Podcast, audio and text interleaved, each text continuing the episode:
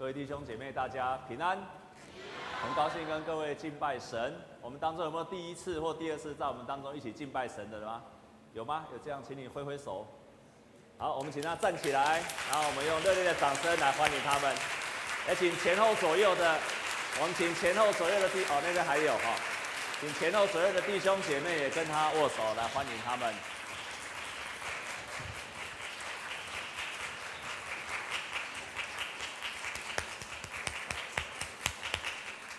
非常欢迎你跟我们一起敬拜神。啊，你昨天有看球赛吗？好，啊，昨天有看球赛，大概今天都没有来了哦。你也希望哪一队赢吗？有支持法国队的请举手。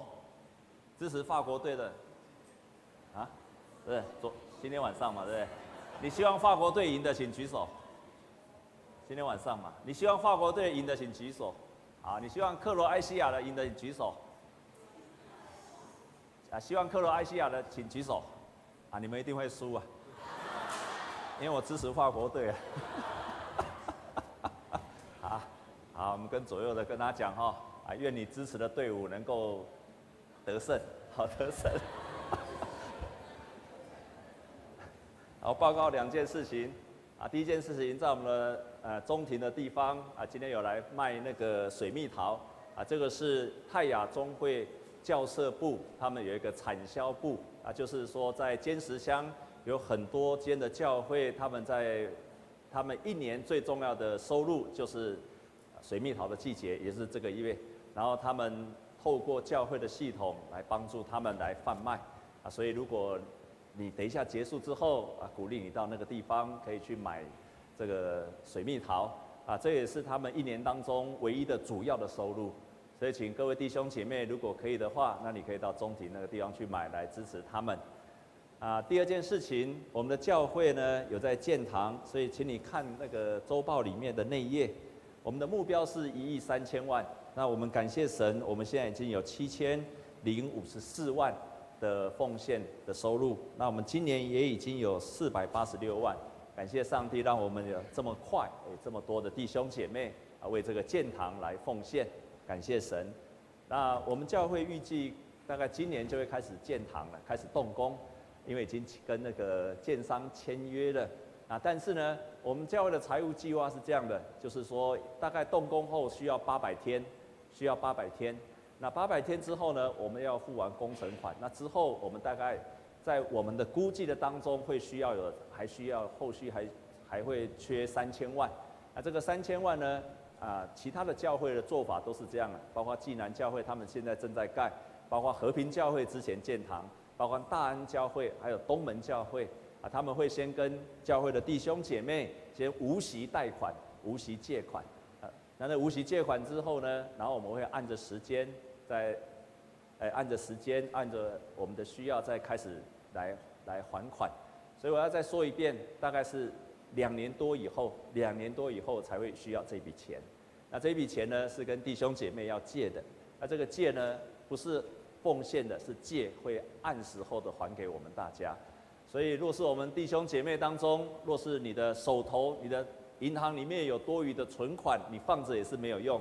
可以考虑借给教会。我现在说不是现在，是两年多以后才会需要。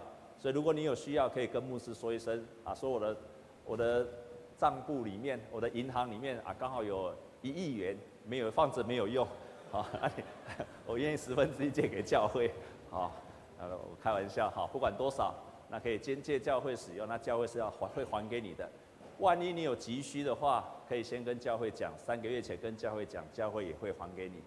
好，所以是个先跟弟兄姐妹先借这个钱，那到时候会还给各位。好，好，在前几个礼拜我的分享的题目都是绕着操练祷告，好，要操练祷告。那三个礼拜前我分享的题目是，你在操练祷告当中，你要把门关起来，分别你的时间，然后分别。在你自己的空间里面，在你的房间里面，分别时间跟空间给神，跟神有亲密的交通，让你的祷告生活不是只有在需要的时候，不是只有在礼拜堂的时候，不是只有在聚会的时候，乃是你自己每一天都有一段时间跟神亲密的相会的时间。然后再来，我也分享我们在祷告操练上，我们需要操练为一件事情坚持到底的祷告，坚持到底的祷告，不要灰心，要坚持到底的祷告。然后在上个礼拜，我有分享，有时候我们祷告会软弱，我们很不知道怎么祷告，我们不知如何坚持，我们失去了信心，求圣灵帮助我们，圣灵会帮助我们祷告。然后在今天呢，我要分享的就是，即使上帝还没有回应你的祷告，还没有成全你的祷告的时候，你应该要有的态度。有时候我们祷告，神回应了我们很快。有时候需要一段时间，有时候他跟我们说 “no”，这都是神的回应。但是当神还没有回应你的时候，我们应该要有怎么样的态度？所以我们跟左右的人跟他祝福说：“祝福你有美好的祷告生活。”啊，真的要建造起美好的祷告生活。好，如果你还没有的，你要觉知，就是先从半个小时开始。如果你从来没有。认真的祷告的，你要决志，从半个小时开始读圣经，然后半个小时，这样一共半个小时来操练，非常好。如果你已经有祷告的，特别已经受过门徒训练的人，你已经有祷告的持续祷告生活，要从半个小时变成一个小时的祷告，这样好吗？好，你已经决志要祷告的，那有开始这样做的，请举手。啊，感谢神哈，越来越多哈，啊，今天不用烧香了哈。哈哈哈！然后今天我要分享的就是，神常常没有回应我们祷告一个最大的关键，是第一个最大的关键就是我们失去了迫切，我们失去了祷告里面的迫切。在六年前，当我的孩子考上了高中，然后我就想我要陪他去玩，然后决定挑战我自己。我就决心陪他骑脚踏车环岛旅行。在座弟兄姐妹，你有曾经骑脚踏车环岛旅行的，请举手。啊，你有环岛过一次的，环岛过一次的，请举手。哦，你们是开车吗？开车啊，那不算的哈。啊，就是骑脚有骑脚踏车环岛过，请举手。你知道吗？带小孩子去旅行的时候，做这种挑战自己的，哈，挑战自己的。那个时候我已经四十岁了，所以为了挑挑战，哎，五十岁，对不起，所以我今我想要挑战我自己，也给我人生一个机会，我要骑脚踏车环岛。你知道吗？在他高中以前，非常明显，高中以前几乎都是爸爸在前面，然后他在后面跟。高中完全改变，他骑得比我还要快，而且都一骑就很快超越在我的前面。我印象非常深刻了，到台东一直骑，我们是从台南这样骑骑骑骑，然后绕到台东。到台东的时候，翻过一个很高的山，那开始骑一直骑，然后接下来下坡，下坡冲得很快。这时候我孩子他不知道已经骑到，他跟他的朋友不知道骑到哪里去了，然后他也一直往前骑，一直往前骑。那结果在一个急转弯的时候，下坡急转弯的时候，忽然我来不及，来不及转过去。来不及转过去，又是非常急的转弯，就在那个当下，我就整个就翻车了。还好，还好，我是往这边翻。如果往那边翻呐、啊，你们今天就看不到叶牧师了。所以他就摔倒在地上。那接下来，哇，全身就是擦伤了，然后就还是慢慢的骑，骑到山下去。那赶快打电话给我儿子，他不知道死到哪里去了。哎呀妈，跑骑到哪里去了？所以我又继续骑，继续骑。哇，那时候弟兄姐妹，你可能不知道，台湾有个地方叫满洲，有听过满洲举手？有去过满洲的请举手。没有几个人去过满洲。你知道满洲那个地方，就是台东到往南要到屏东那个地方，那个地方叫做前不着村，后不着店。但是在那个地方的时候，我已经很累了，而且又摔伤了，然后，哎呀，屋漏偏逢什么？连夜，结果爆胎了，居然爆胎，而那个地方又是前不着村后不着店，旁边都是稻田，完全不知道该怎么办，然后打电话给我儿子，我以为我以为儿子看到爸爸不见了会回来看一下，哎，爸爸跑去哪里了？才怪，他不知道跑去哪里了。所以我就只好打电话又没有回应。更惨的是，爆胎的所有的换轮胎的工具都在他的脚踏车上，没办法啊，所以只好一边骑，骑到最后的时候，旁边都是稻田，尤其正午的时候都是都没有半个人。那时候心里有个很强烈的意念说：啊，没有办法了，一个意念就起来了，你为什么不祷告？你为什么不跟神求？所以当下就站在原地，把车子就倒在一边。神啊神啊，你就差遣一辆车子来载我吧，让我载到前面的村落里面去换轮胎吧。神啊神啊，拜托你啊，我无法度啊，拜托你啊，一辆车子过来了，而且要可以载我的脚踏车的车子啊，就在那边一直路边就开始喊了，喊了大概十分钟，然后我问我自己一个问题：我有没有信心？我一边喊，但是我心里有信心吗？没有信心，就持续的喊：上帝啊，你帮助我吧！在这个地方鸟不生蛋，在这个地方前不着村后不着店，在这个地方我又摔伤了，又爆胎了。神啊，你就给我一辆车子吧，我非常需要。哎，一辆发财车就从前面这样开过来了。啊，神啊，这一台吧，就是这一辆吧，你回应我祷告吧。啊，到我前面就是就他就是他，嗯，就过去了。然后，哦，神啊，那大概是下一辆吧，就下一个来了一个德利卡，德利卡开过来了，嗯嗯，这一辆吧，应该是这一辆吧，就是他吧，嗯，又开过去了。他停住了，然后他倒车，就把我到我的面前。先生，你有没有需要帮忙？有有有有，我的脚踏车出问题了。他说：“他就把我载上去，我要问他是谁，他都不跟我讲，因为原来他自己也是一个骑脚踏车的人。他看到有需要的人，他知道这个人的痛苦，所以他就把我载到前面去了。车子才开出去的时候，我儿子才绕回来。但是就开到前面的村庄里面就修理了。我们常常祷告，神没有回应的最大的关键，就是我们失去了迫切。”我们在遇到问题的时候，我们迫切；我们需要神的时候，我们迫切。在今天我们所读的圣经节里面有三个人的祷告，其中第二个人的祷告是法利赛人的祷告。你再注意看他的祷告，他到圣殿的里面，然后他的祷告里面，他完全不需要，他的祷告只是要跟人家比较，他有十分之一的奉献，他不像别人去做坏事，他的祷告里面完全没有需要。所以你看到他祷告里面也没有迫切，但是你可以看到另外一个人的祷告，这个人的祷告就是耶稣所说另外一个寡妇的祷告。这个祷告，耶稣设这个比喻，说这个人，这个人是个寡妇，所以代表他是一个无权无势的人。他遇到一件事情需要伸冤，他就去跟那个审判官拜托。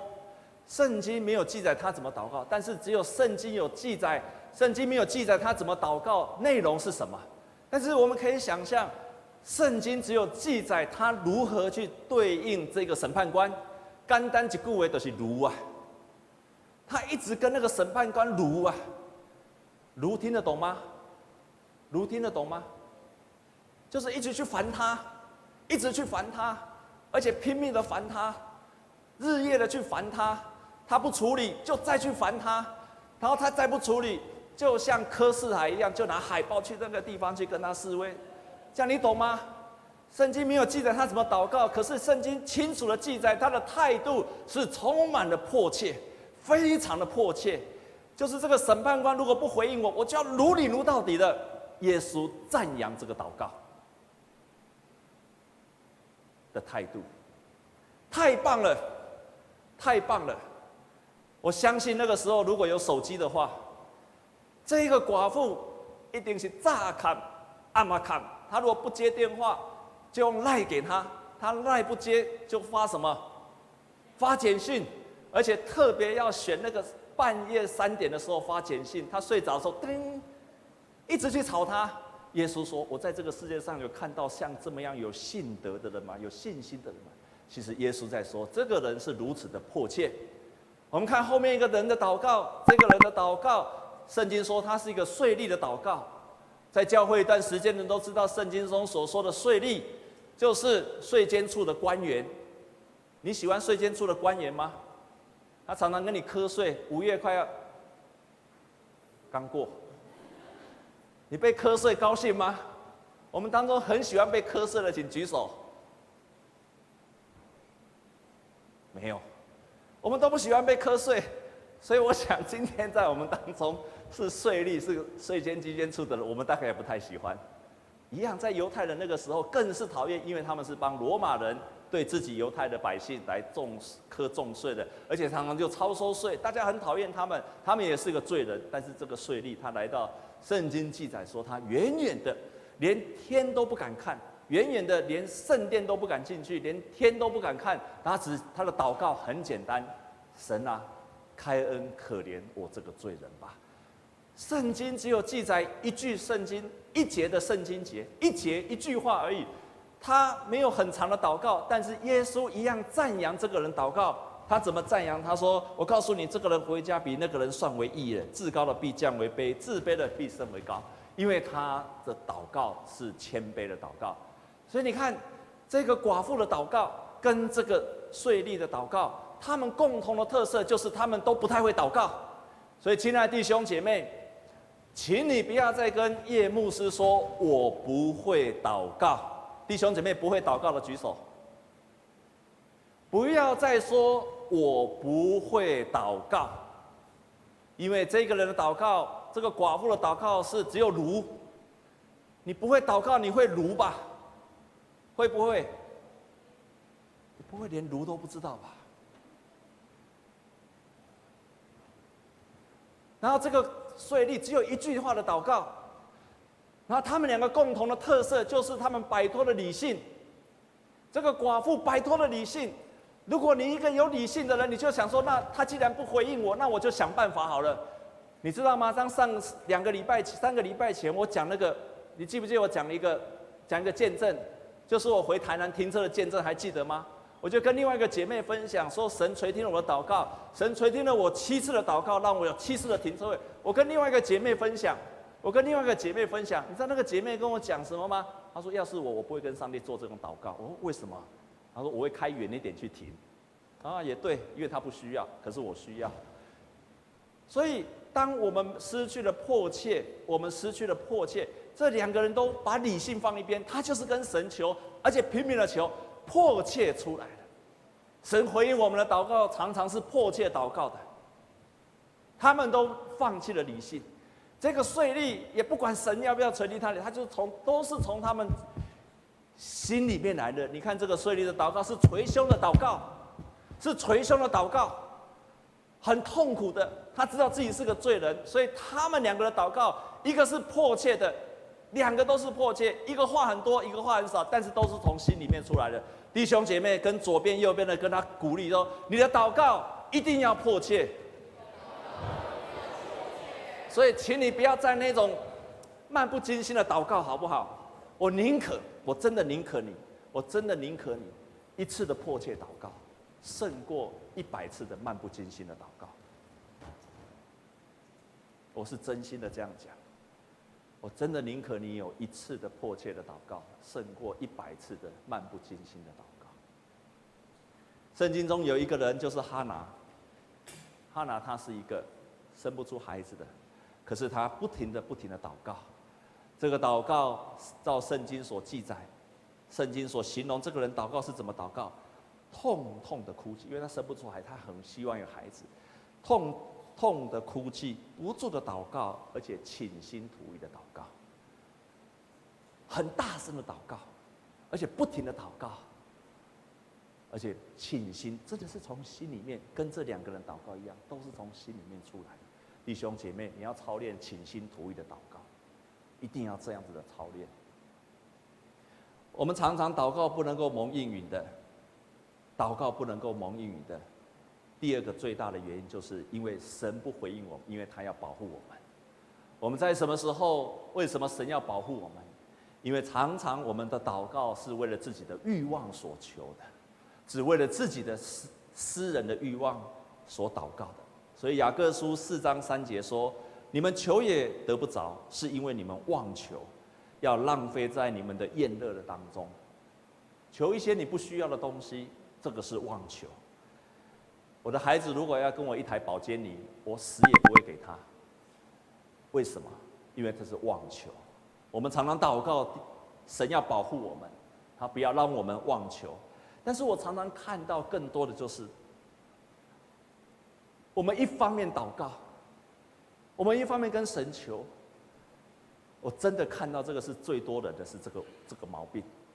很多大部分我们信徒都不敢妄求，可是我常常看到，就是我一方面跟神求，可是一方面我又想过自己的生活。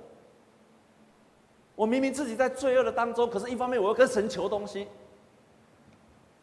诗篇这样说：我心里若注重罪孽，神必不垂听。我一方面祷告，一方面又在罪恶的当中，然后我又一方面在罪恶当中，又希望神垂听祷告，常常。我们想要过自己的生活，却又拼命跟神祷告。但是你，请你记住一件事情，我越来越明白一件事情：祷告往往是祷告的人，不是祷告的事；是祷告的人，不是祷告的事。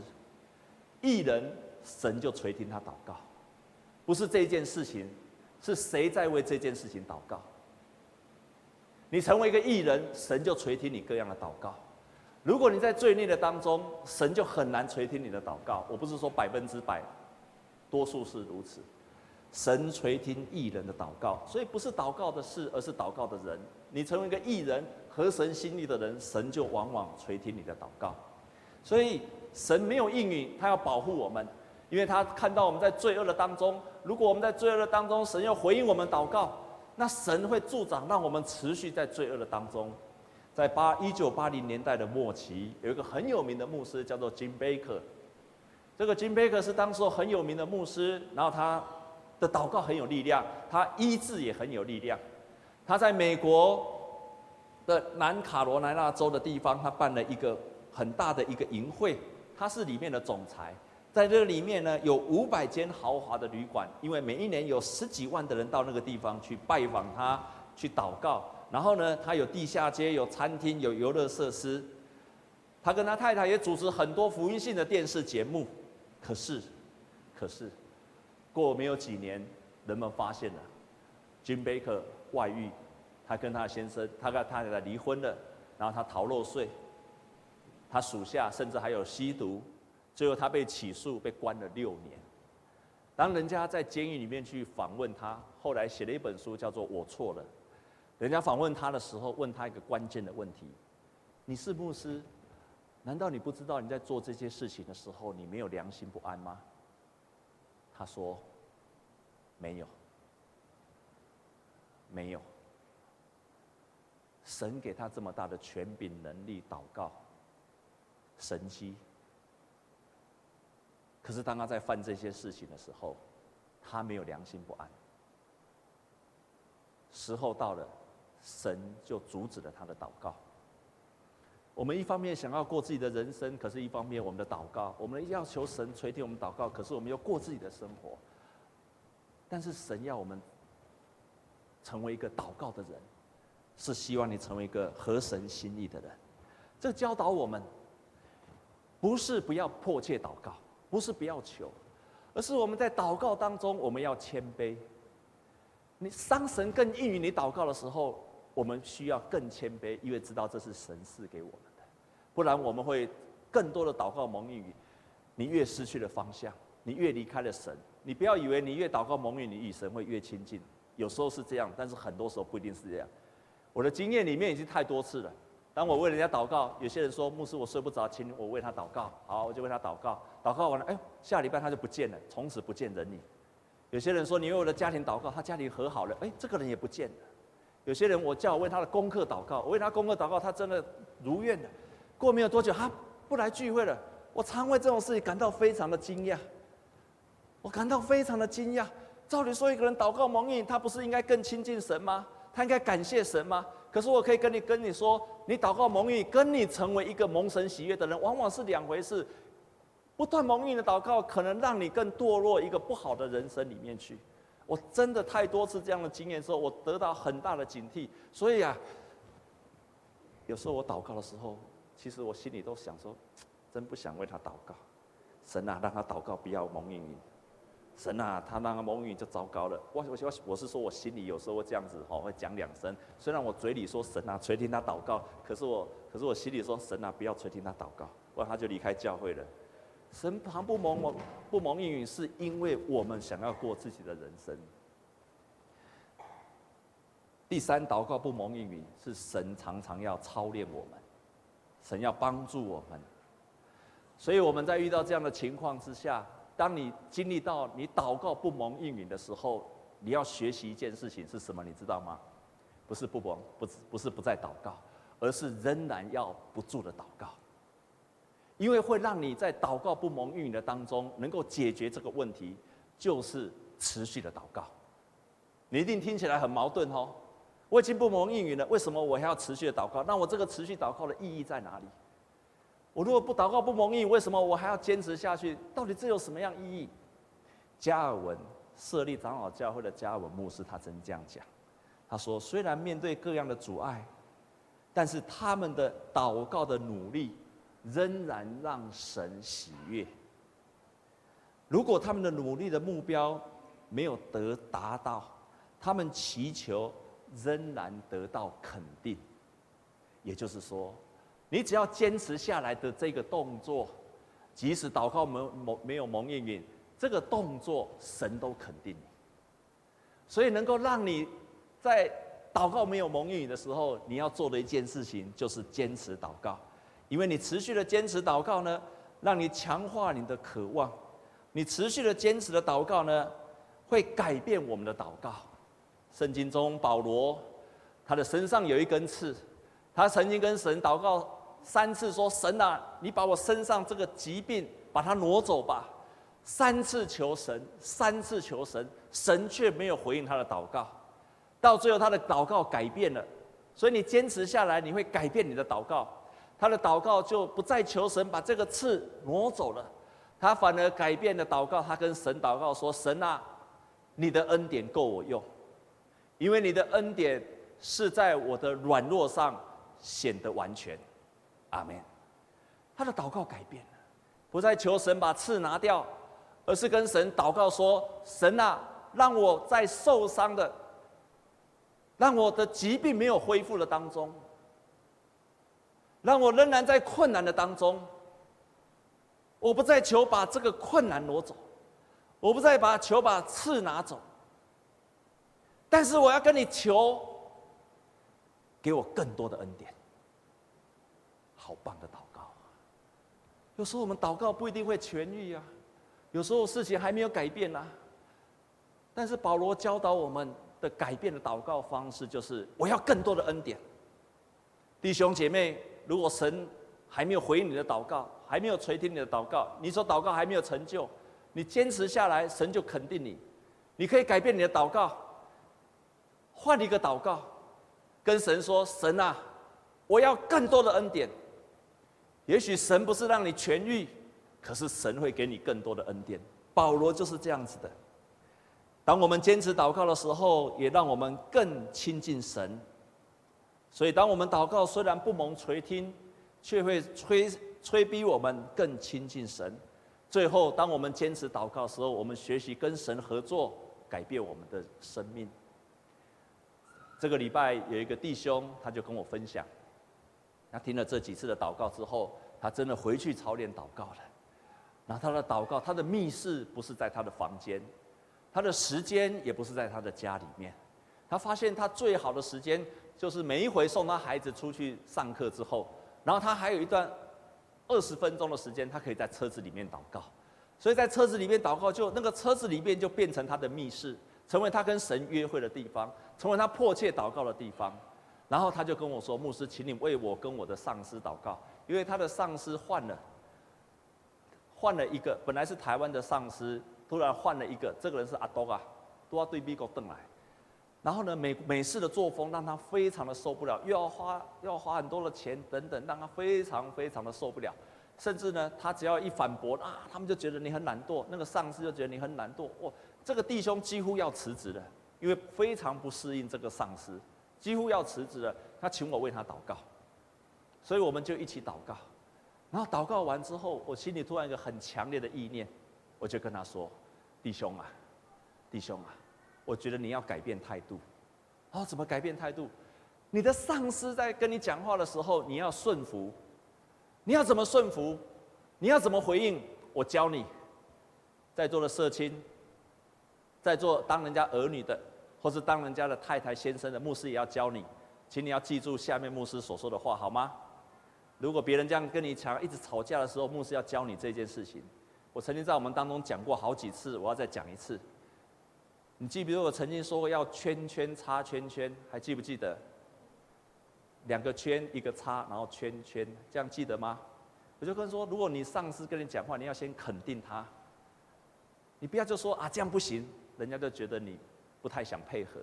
我说你要跟他这样讲。如果你这个阿多嘎上司又跟你讲，你就说啊，你讲的很有道理。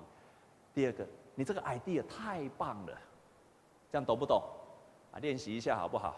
现在说懂，回去那么不懂，啊，请大家练习一下，你的 idea 太棒了，手要比一下。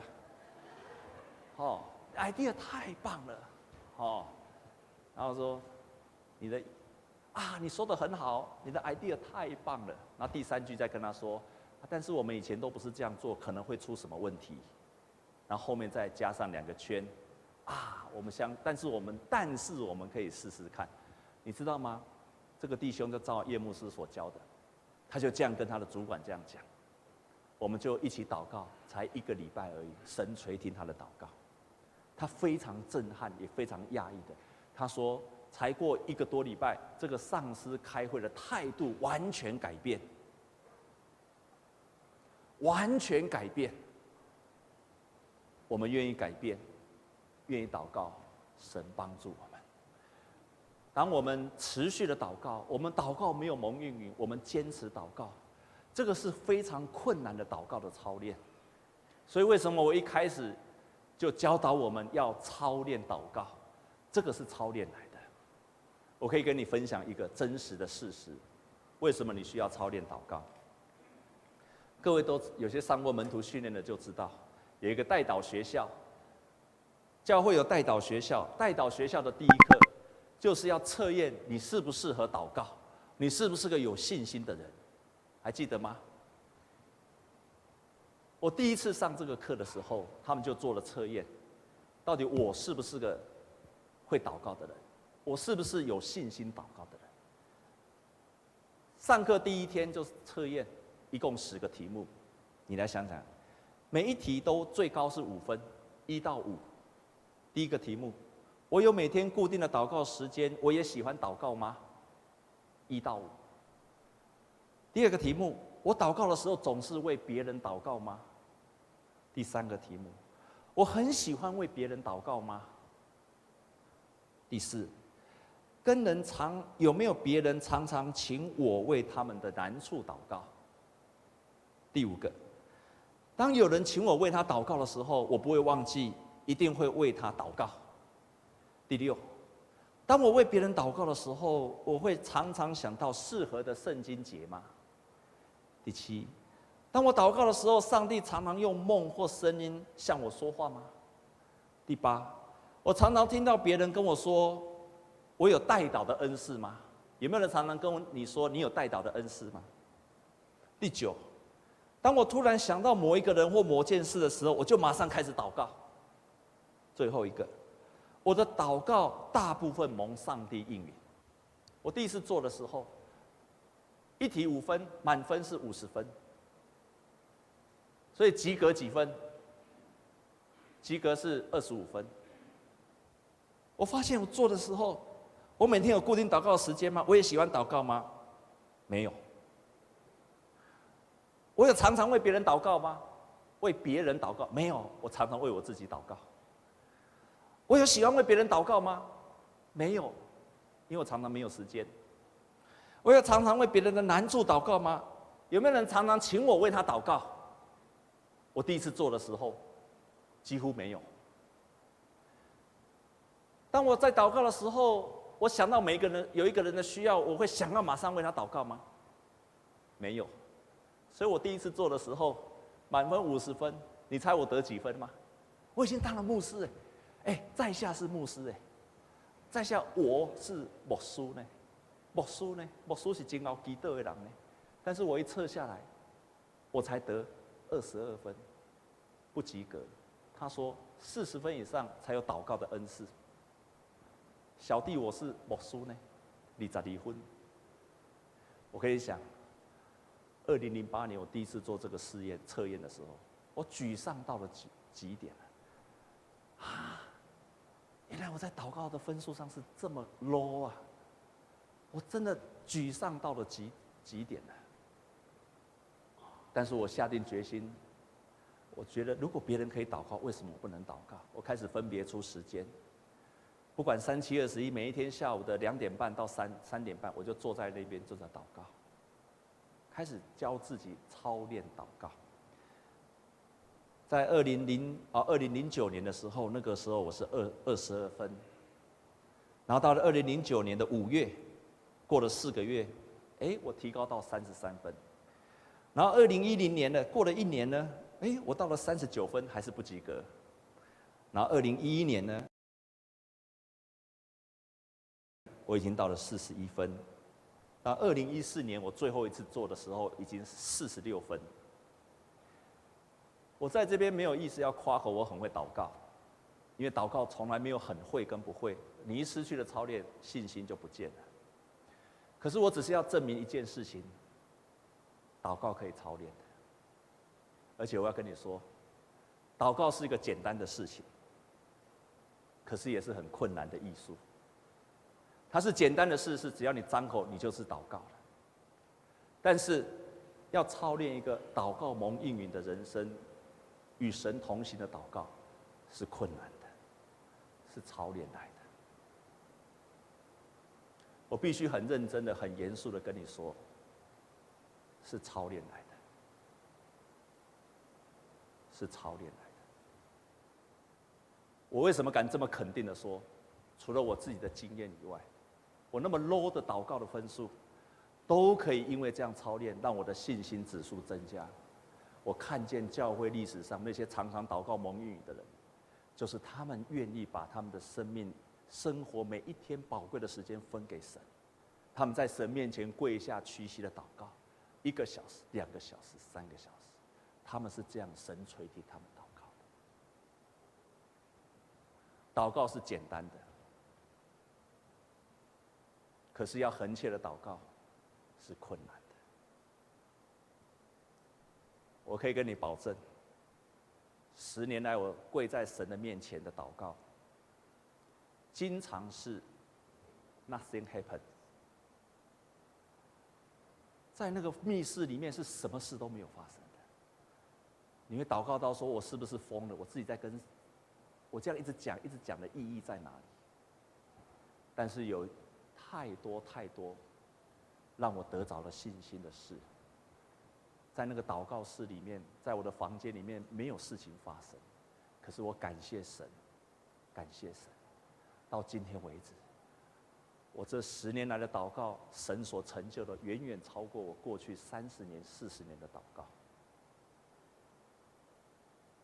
我多么渴望我们中山教会的年轻的所有的会友，要成为祷告的人。那是神给我们很棒的祝福，神给我们很棒的祝福。我们一起来祷告。天父，我们感谢你赐下了。能力、权柄，赐下了极大的恩赐，甚至不惜差遣圣灵来帮助我们祷告。因为在祷告的当中，充满了神奇妙的恩典跟祝福。因为你渴望借着祷告跟我们建立关系，渴望借着祷告来回应我们，渴望借着祷告让我们不断的、不断的经历到神里奇妙的供应，也让我们在祷告当中，你要修剪我们。让我们在祷告当中经历到神丰盛的恩典，谢谢你，保守我们，也激励我们，成为一个祷告的人，操练祷告，也在祷告当中经历神。我们这样子祷告是靠着耶稣基督的圣名，阿门。我们同站立，用这首诗歌一起来回应神。神是我们的太阳，永远都在那个地方。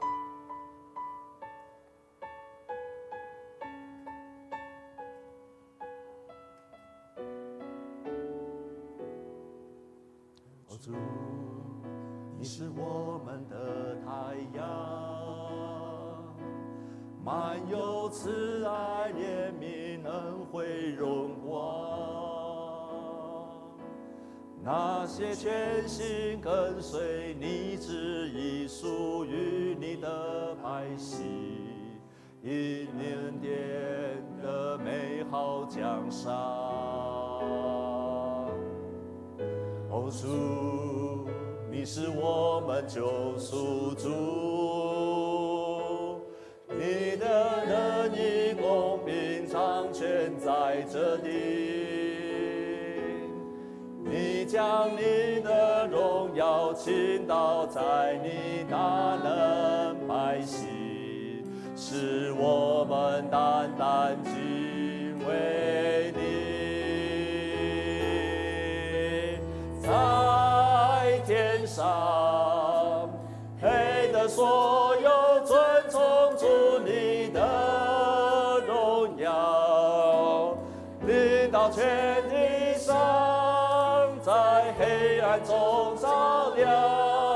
你是世界的真光，是永远都不会下沉的。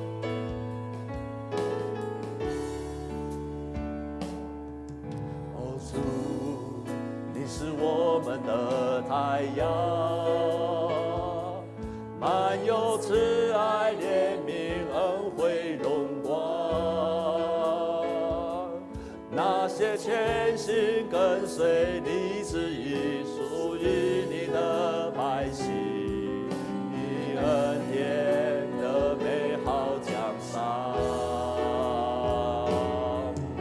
哦，主，你是我们救赎主，你的仁义公平常存在这地，要顺道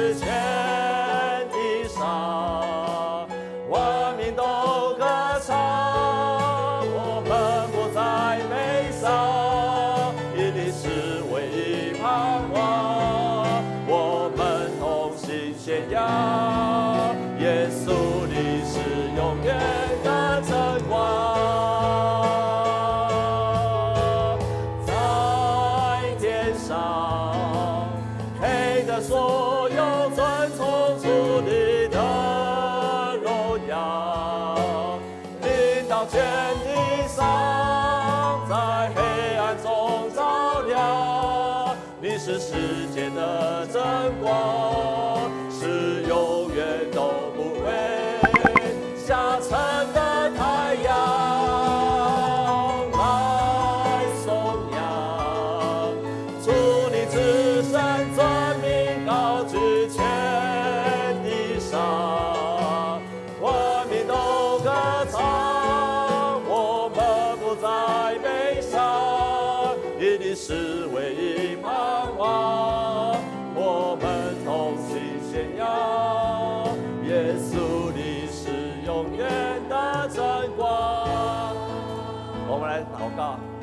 兄姐妹，先为你自己来祷告。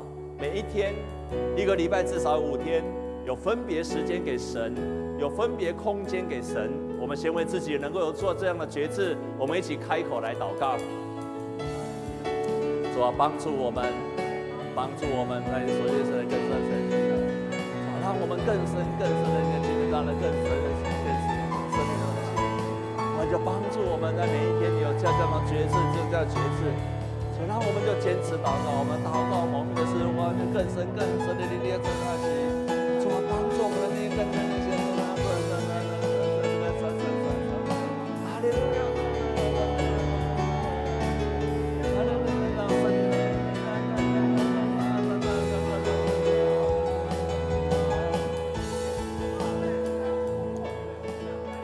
亚！我们也再来祷告，弟兄姐妹。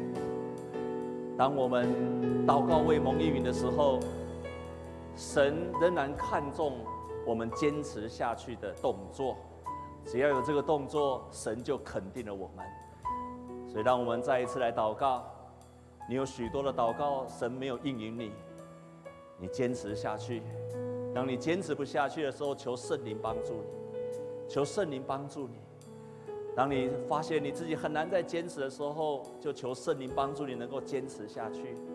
常常，神在回应我们的祷告，都是我们放弃的前一刻。在我们最后要坚持不下去的时候，我们撑过去，神就开始回应我们的祷告。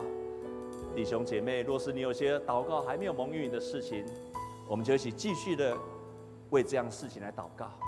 我们一起开口，继续为这样的事情，我们开口来祷告。